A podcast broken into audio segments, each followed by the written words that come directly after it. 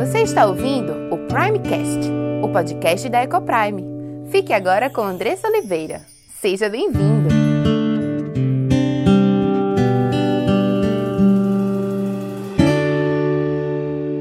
Olá, meu nome é Andressa Oliveira filha e serva do Deus Altíssimo, esposa de Gabriel, mãe de Diego, Cauã e Aimee, educadora e diretora da EcoPrime International Christian School. Tenho aprendido que Deus nos ensina sobre casamento, criação de filhos e educação cristã. Tenho estudado e conhecido dia a dia qual o plano perfeito de Deus para a sua igreja.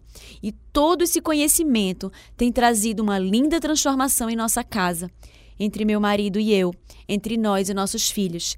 E eu quero compartilhar essas verdades para que mais lares sejam transformados. E este podcast é para você que tem buscado viver no centro da vontade de Deus em todas as áreas de sua vida, ansiando por entender qual o caminho que ele nos aponta para a liberdade, felicidade e sucesso em Cristo. Iremos trabalhar aqui conteúdos diversos que possam contribuir com a sua vida familiar, sempre dentro de uma cosmovisão bíblica cristã. Mas para que esse conteúdo possa abençoar a sua vida e sua casa, você precisa estar com coração e mente abertos para ouvir a voz de Deus. Que este podcast seja um instrumento nas mãos daquele que nos criou, nos salvou e nos amou e deseja que vivamos a vida em abundância que ele preparou para os seus.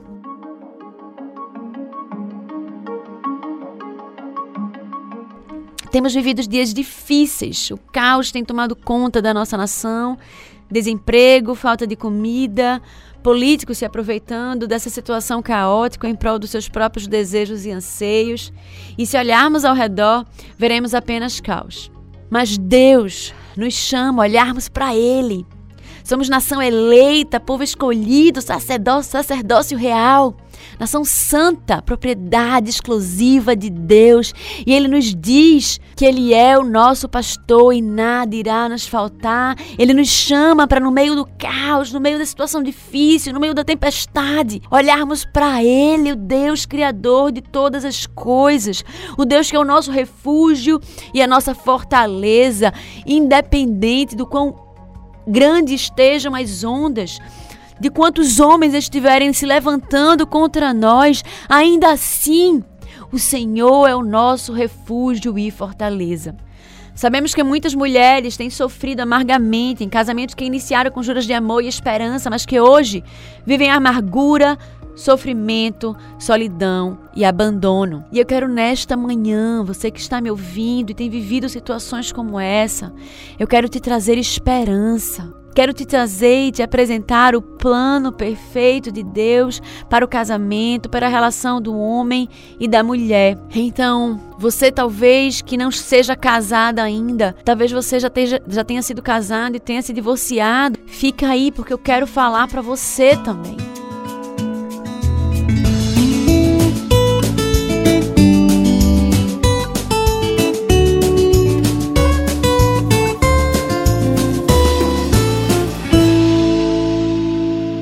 Temos conversado sobre o que é ser homem e o que é ser mulher, quais as diferenças e as igualdades entre os dois sexos, e vimos que homens e mulheres, eles são iguais e diferentes. Eles são igualmente dignos de honra, respeito, ambos foram feitos à imagem e semelhança de Deus, homem e mulher, ou seja, igualmente perfeitos, importantes e amados por Deus. Por outro lado, além das igualdades, também há distinções. Homens e mulheres foram feitos, por exemplo, fisicamente diferentes. Vimos algumas semanas atrás, com a doutora Alessandra Figueiredo, que homens e mulheres foram feitos biológica e quimicamente diferentes. E ela nos trouxe alguns dados científicos que comprovam o que já nos diz a Escritura. Homens e mulheres são complementares. Fomos feitos diferentes e complementares, que bênção! O que tem no homem numa quantidade maior, tem na mulher numa quantidade menor e vice-versa. Deus chamou o homem e a mulher para serem um. O homem tem a força e a mulher tem a delicadeza. O homem tem a agilidade e a mulher tem a perspicácia. O homem foi criado para liderar, cuidar, proteger, amar e prover, e a mulher para respeitar e se submeter ao cuidado, ao amor e ao serviço dessa liderança. Fomos feitos para serem um, complementando-nos um ao outro, ajudando-nos na missão de glorificar a Deus acima de todas as coisas. Mas infelizmente, não é essa a realidade que vivemos. Não é esse o entendimento que o mundo tem sobre ser masculino, ser homem, ser mulher. Há muita deturpação, há muitas teorias que vão totalmente de encontro ao que diz a palavra de Deus e distorcem o que diz a palavra de Deus. E hoje, o estudo, o nosso estudo, ele trata-se exatamente disso, de entendermos o que somos, onde estamos, para que possamos entender para onde olhar e assim possamos seguir de forma diferente, tanto em posicionamento, quanto em pensamento, quanto em ação. Hoje vamos continuar retirando todo o entulho sobre a verdade na busca de resgatar o que a Bíblia ensina sobre o que é ser homem e mulher. Isso tem total relação com os conflitos do seu casamento dentro da sua casa. Vale lembrar aqui que a nossa busca tem como objetivo resgatar aquilo que diz as Escrituras Sagradas, o que diz a Bíblia, e não resgatar a forma como a igreja agiu ou viveu em determinada época. A palavra de Deus, ela não muda, ela é sempre atual, viva e prática. A sabedoria de Deus é permanente, mas as gerações elas vêm e vão. Como diz lá o pregador em Eclesiastes. Eu digo isso porque existem pessoas que mesmo dizendo que elas estão buscando princípios bíblicos, na verdade elas idolatram algum período histórico e dizem: "Ah, mas no tempo tal era assim, ou no tempo num tempo outro ela daquela forma, era, e é assim que nós deveríamos viver. Mas não, não devemos olhar para trás ou idolatrar qualquer passado. Lá em Eclesiastes 7,10 a gente tem assim, ó. Jamais digas, porque foram os dias passados melhores do que estes? Pois não é sábio perguntar assim. Nós recebemos a herança da sabedoria bíblica daqueles que vieram antes de nós. Somos chamados a viver a palavra hoje, aqui e agora. A mesma palavra que eles buscavam seguir antes e a mesma palavra que nós temos hoje, que nós precisamos seguir de todo o nosso coração, buscando ser santos, assim como Cristo foi santo, assim como Cristo é santo. Hoje nós tentaremos tirar mais um obstáculo do nosso caminho e falaremos sobre a guerra dos sexos, a guerra entre homens e mulheres, que acontece principalmente dentro da nossa casa, dentro do nosso casamento. De onde vem a famosa guerra dos sexos? A Bíblia, por exemplo, é machista? A Bíblia é feminista? A Bíblia respalda, por exemplo, a opressão das mulheres? Será que é isso? São perguntas polêmicas e que têm é, anuviado colocado fumaça na frente dos nossos olhos e não nos permitido ver as verdades bíblicas corretas, mas tem sido infiltrada em nossas mentes e nossos corações distorções da palavra de Deus. E em nome da palavra de Deus, o que é mais sério? Então venha comigo e vamos aqui, preste muita atenção nesse estudo, que nós vamos na palavra de Deus, entender o que Deus nos fala sobre essas coisas, sobre o papel do homem, o papel da mulher e como nós devemos nos relacionar. O texto de hoje lida diretamente com esse tema e eu quero chamar você para abrir a sua Bíblia, seja física ou seja digital, no capítulo 3 de Gênesis, o capítulo que relata a queda e as maldições impostas por Deus por conta da desobediência dos nossos primeiros pais, Adão e Eva. E acho que puderem abrir a Bíblia, vamos lá comigo no Gênesis 3, né, o primeiro livro da Bíblia, capítulo 3, versículo de 14 a 17. Leiamos juntos. Então o Senhor Deus disse à serpente: Porquanto fizeste isto, maldita serás mais que toda fera e mais que todos os animais do campo. Sobre o teu ventre andarás e pó comerás todos os dias. E porém inimizade entre ti e a mulher, entre a tua semente e a sua semente. Esta te ferirá a cabeça e tu lhe ferirás o calcanhar. Versículo 16. E a mulher disse: Multiplicarei grandemente a tua dor, né? Deus dizendo à mulher: multiplicarei grandemente a tua dor e a tua concepção. Com dor darás à luz filhos, e o teu desejo será para o teu marido, e ele te dominará.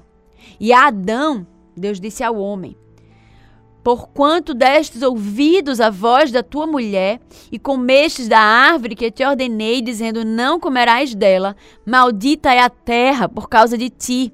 Com dor comerás dela todos os dias da tua vida. E aqui a gente tem Gênesis 3, de 14 a 17. Vamos entender esse texto melhor sobre essa perspectiva. O nosso texto é um trecho das maldições da queda.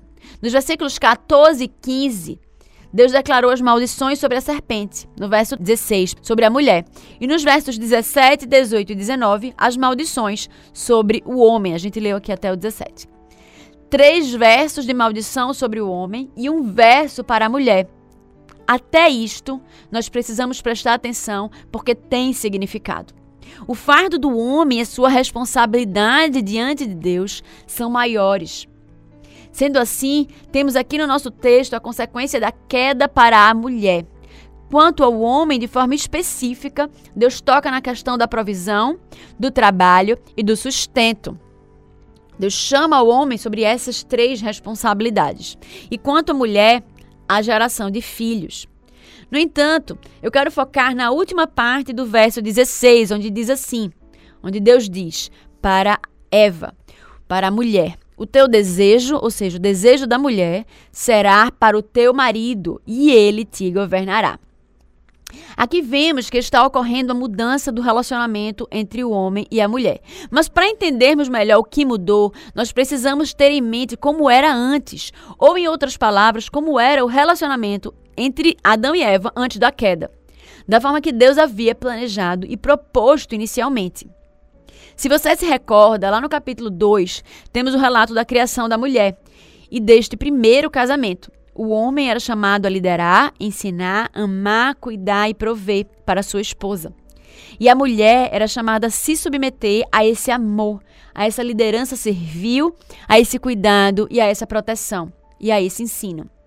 E lá no capítulo 2 termina dizendo assim: Ora, um e outro, o homem e sua mulher, estavam nus e não se envergonhavam, lá em Gênesis 2, 25. Não sei se você consegue ver o quanto isso é significativo, mas a comunhão entre eles, esse versículo ele quer dizer isso, que a comunhão entre eles era perfeita, era tão perfeita que eles estavam completamente expostos e revelados um ao outro, e não tinham nada a esconder, nem nada do que se envergonhar.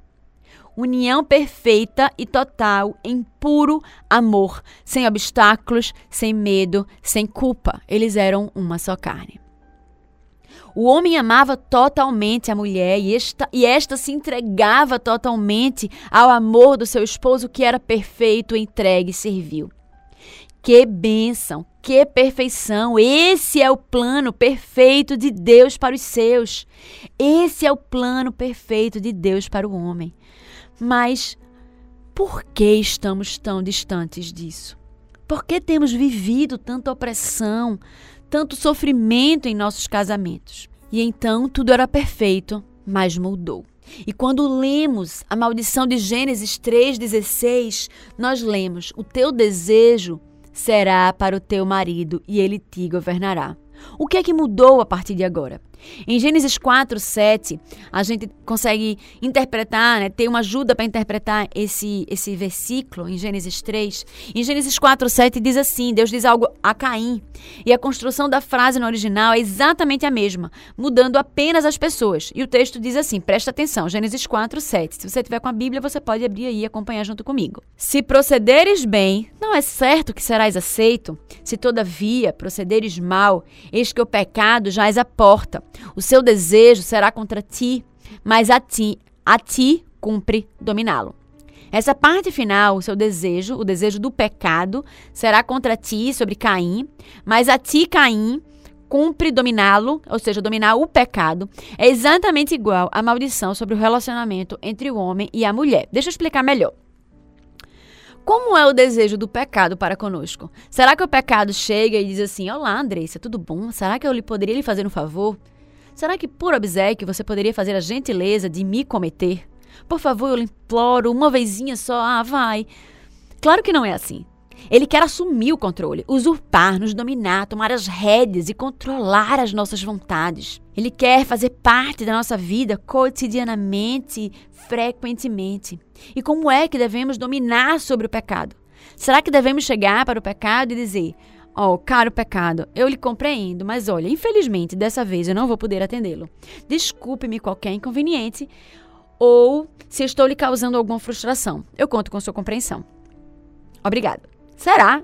Claro que não é assim. Temos que mortificá-lo, matá-lo, destruí-lo. Ou seja, é guerra. Luta contra o pecado, combate real. Nós precisamos lutar contra o pecado todos os dias, a todo momento, contra o orgulho do nosso coração que teima em nos liderar, contra o egoísmo que teima em tomar a frente das nossas atitudes, das nossas ações, dos nossos pensamentos e da nossa voz. Sendo assim, fica mais fácil entendermos a maldição, o que é que Deus queria dizer a Eva em relação a, a sua relação com o homem a partir dali. O que a maldição está dizendo é que o relacionamento entre homem e mulher se tornará uma guerra, assim como nós lutamos contra o pecado. O homem que deveria liderar a sua esposa para o próprio bem dela, numa liderança servil, em amor, cuidado e proteção, amando, cuidando e protegendo, ele agora buscaria dominá-la opressivamente. A trataria com frieza, dureza, opressão, indiferença. Isso acontece com certeza. Buscaria dominar a sua esposa para os seus próprios desígnios. Qual é o homem por mais bíblico, por mais santo que ele seja, que eventualmente não comete esse pecado e trata sua esposa com grosseria ou perde a medida da sua autoridade para com ela. E qual é o nome moderno que nós damos a isso? Aquele homem que é autoritário, que é frio, que é grosseiro e que quer por força, com opressão, mandar na mulher. A esse nome chamamos de machismo. Mas perceba que a autoridade que Deus dá ao homem é totalmente diferente daquilo que nós dessa realidade que é vista no mundo, o machismo. Deus não é a favor do machismo, muito ao contrário. Por outro lado, a mulher buscaria lançar de si sobre si a liderança do homem e teria como objetivo controlá-lo e mandar nele, invertendo totalmente os papéis. Quantos lares ou até os nossos próprios, nós não vemos a mulher exercendo o seu poder de liderança, onde existem até piadas sobre isso, né? A mulher sobre esse papel do homem, sobre a negligência do homem sobre a sua autoridade e a mulher exercendo o papel de liderança, a inversão dos papéis. A partir daí, essa maldição ela não se submeteria mais, mas faria tudo para assumir o controle, e é o que vemos hoje. Qual é o nome moderno que os homens dão para isso? Feminismo. Foi declarada guerra, e no capítulo 4 já temos o primeiro disparo. Lameque tomou para si duas esposas. Lameque era descendente de Caim. Ele tomou para si duas esposas. O nome de uma era Ada e a outra se chamava Zilá. Lá em Gênesis 3,19. Duas esposas. A primeira contrariedade ao plano perfeito de Deus de um homem para uma mulher os dois se amando, os dois se tornando uma só carne, o homem liderando a mulher e a mulher se submetendo ao homem. Esta é uma clara atitude de Lameque, é uma clara expressão de domínio e indiferença. E aqui temos a origem da famosa guerra dos sexos, no terceiro capítulo da Bíblia. Poderíamos parafrasear o texto: O teu desejo será para o teu marido e ele te governará, com os termos modernos. E agora haverá feminismo e machismo. Mas será mesmo? Poxa, Andressa, será? Você realmente está querendo me dizer que esse problema, que é uma dor que eu vivo diariamente, que me contaram que só começou há uns 100 anos atrás, ou alguns anos atrás, é exatamente o mesmo que originou da maldição de Deus lá Adão e Eva milhares de anos atrás? É exatamente isso. Lá em Eclesiastes 1, 9 10, olha o que, é que ele diz. O que foi é o que há de ser, e o que se fez se tornará a fazer. Nada há, pois, novo debaixo do sol. Há alguma coisa de que se possa dizer: Vê isto é novo? Não. Já foi nos séculos que foram antes de nós. Nós somos o mesmo homem e mulher pecadores, limitados pelo nosso próprio pecado, lutando nessa guerra contra o nosso pecado, contra o feminismo e contra o machismo. A mulher contra o seu desejo, seu ímpeto de liderar, e o homem contra o seu ímpeto de agir exacerbadamente em sua autoridade. Eu lembro uns anos atrás, eu estava numa reunião de mulheres da igreja e nós estávamos discutindo sobre a submissão da mulher. E algumas compartilhando o quanto isso era difícil de exercer. Né? Algumas mais ativas que mais imediatistas, né, que queriam que as coisas fossem feitas rápido e pediam para o marido para ele fazer e muitas vezes eles demoravam tanto para fazer que elas acabavam deixando para lá, iam lá e faziam com suas próprias mãos. É, nós vivemos essa, essa dificuldade né, em permitir que os nossos maridos liderem. Nós queremos fazer e muitas vezes nós tomamos a frente deles para realizar. Mas isso não é novo, né? Isso existe desde os tempos de Adão e Eva após a queda. Quero que você pense sobre o que o pecado fez no relacionamento entre o homem e a mulher. Como somos egoístas, orgulhosos, infiéis, homens negligenciando a sua posição de liderança ou a usando de forma opressiva, e a mulher sendo rebelde, desrespeitosa, insubmissa e querendo ter a última palavra. Pense, por exemplo, como ficou a confiança entre o homem e a mulher. Eles haviam pecado, eles não eram mais perfeitos diante de Deus. O homem agora olhava para a mulher com certa desconfiança. Ela não havia obedecido a Deus e agora, será? Se ela não se submeteu a Deus, como ela irá se submeter a mim? A mulher, da mesma forma, olhou para o homem, agora não mais perfeito em sua liderança, mas olhou para ele e pensou: se ele não submeteu a Deus, se ele não obedeceu a Deus, se ele não, não tratou Deus com a honra, como é que ele vai continuar me tratando? E a desconfiança passou a fazer parte da vida de Adão e Eva e faz parte até os dias de hoje nas relações de casamento. Nós juramos amor eterno, mas apenas até quando nos convier. Dizemos amar com a boca e com a mesma boca desrespeitamos, humilhamos e agimos de forma totalmente egoísta. Pare para pensar. Quando você e seu marido ou esposa brigam, quais são os motivos? Orgulho, egoísmo, falta de confiança? A confiança foi quebrada, o amor destruído, foi tudo por água abaixo. O que era para ser uma comunhão prazerosa, perfeita, se tornou uma guerra constante. Mas é importante que nós vejamos na perspectiva correta a Bíblia entendamos o que a Bíblia diz sobre, sobre homens e mulheres. A Bíblia não é machista nem feminista. A Bíblia traz uma verdade que é e tem sido constantemente deturpada e distorcida pela sociedade e por aqueles que estão a serviço do inimigo. O que está posto aí, a desigualdade, os exageros entre homens e mulheres, não é fruto do desígnio de Deus para os sexos, nem uma consequência do ensino bíblico. Qual é o desígnio de Deus para um homem e uma mulher? Um relacionamento amoroso e complementar, onde há distinções e igualdades, amor e cuidado por parte do homem e respeito por parte da mulher. Qual é o homem que não deseja uma mulher que o respeite e o considere e que Motive os seus filhos ao respeitarem a olharem ele com admiração. Qual é a mulher que não quer ser amada, cuidada, protegida? E isso é o que a Bíblia nos ensina. É nesse, é nesse caminho que homens e mulheres, vocês que estão me ouvindo agora nesta manhã, devem seguir nesta direção. O que nos retira desses padrões perfeitos de Deus é o pecado e não Deus e a Bíblia.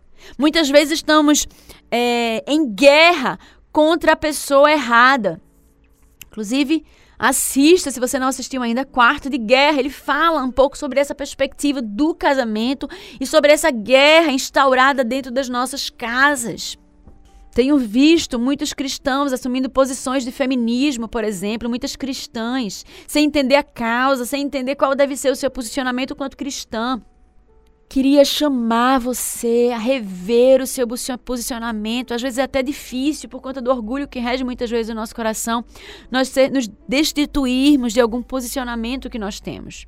Mas eu quero te chamar a, ao arrependimento, a repensar as tuas práticas, aos teus posicionamentos. Porque não se engane, não a vida secular e vida espiritual. Não são vidas separadas, a nossa vida é uma só e deve ser integral e completamente vivida à luz das Escrituras. Olhe para o que a Bíblia fala sobre o que é ser homem o que é ser mulher. Será que está de acordo com aquilo que você tem defendido? A nossa vida, os nossos relacionamentos, o nosso posicionamento político, tudo.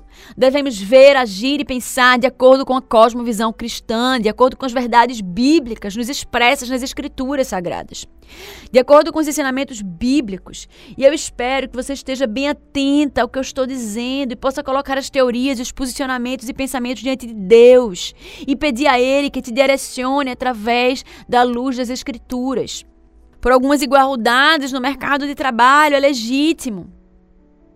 Mas existe um limite para isso, e esse limite é dado pelas Escrituras, pelas verdades do Evangelho. Mulheres, se vocês ainda não são casadas, prestem atenção. Quero falar para vocês agora sobre casamento. Se vocês querem viver um casamento amoroso, orem. Coloquem os joelhos em terra e clamem ao Senhor por um homem bíblico, um homem que estuda a palavra e busca viver o plano perfeito de Deus que não estará em guerra contra vocês, mas estará em guerra contra o pecado todos os dias de sua vida, lutando contra o seu egoísmo, contra o seu orgulho, contra o seu eu pecaminoso de querer agir de forma opressiva em sua autoridade. Isso não quer dizer que vocês vão viver um mar de rosas e que ele será perfeito, não. Ele será um pecador que estará lutando continuamente contra o seu pecado, mas não será contra você. Ele entenderá o caminho que ele precisa seguir. Ele não estará de olhos vendados e perdido como estão os ímpios que não entendem as verdades bíblicas, não entendem para que foram chamados, não entendem a sua responsabilidade e nem sabem que estão em guerra.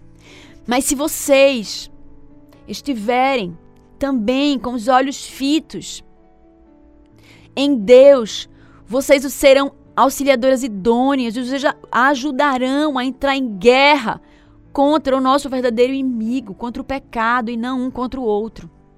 E vocês farão isso juntos todos os dias da sua vida, porque você é igualmente pecadora. E viverão alguns dias difíceis, mas também dias felizes, pela graça, misericórdia e ação do Espírito Santo em suas vidas. E será uma vida feliz e com esperança. Mulheres que já são casadas. São muitas realidades diferentes, mas eu quero te dizer que se você tem vivido sofrimento, amargura, angústia, infidelidade, abandono e desconfiança em seu casamento, esse não é o plano perfeito de Deus para você. Não estou dizendo aqui que você deve abandonar o seu casamento caso você esteja vivendo alguma realidade como essa. Se você vive, por exemplo, uma realidade de agressão física, infidelidade, minha irmã, Deus nos chama a perdoar. Caso haja arrependimento e mudança de atitude verdadeira. Caso não, você está livre para ir mas busque ajuda, busque um pastor ou liderança de sua igreja que possa lhe aconselhar, acompanhar mais de perto e lhe amparar nessa decisão e cuidar de você. A igreja, os pastores, o povo de Deus, eles devem estar unidos para amparar uns aos outros. Caso não seja essa a sua realidade, mas você tem vivido um casamento destruído, sem amor, sem cuidado, mas de agressões verbais, humilhações, não desista.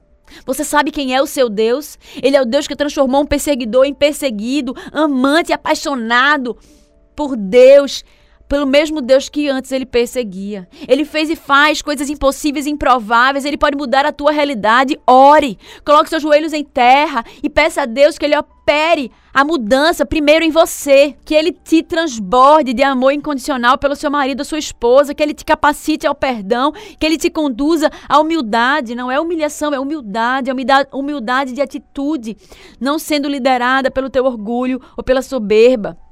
Quando houver briga entre vocês, olhe primeiro para si, se arrependa daquilo que você tem errado e ore pelo seu marido, ore, por, ore pela sua esposa, por transformação de vida. Chame ele, chame ela. Leiam uma Bíblia junto, cresçam juntos em unidade em sabedoria de Cristo, das verdades bíblicas do Evangelho.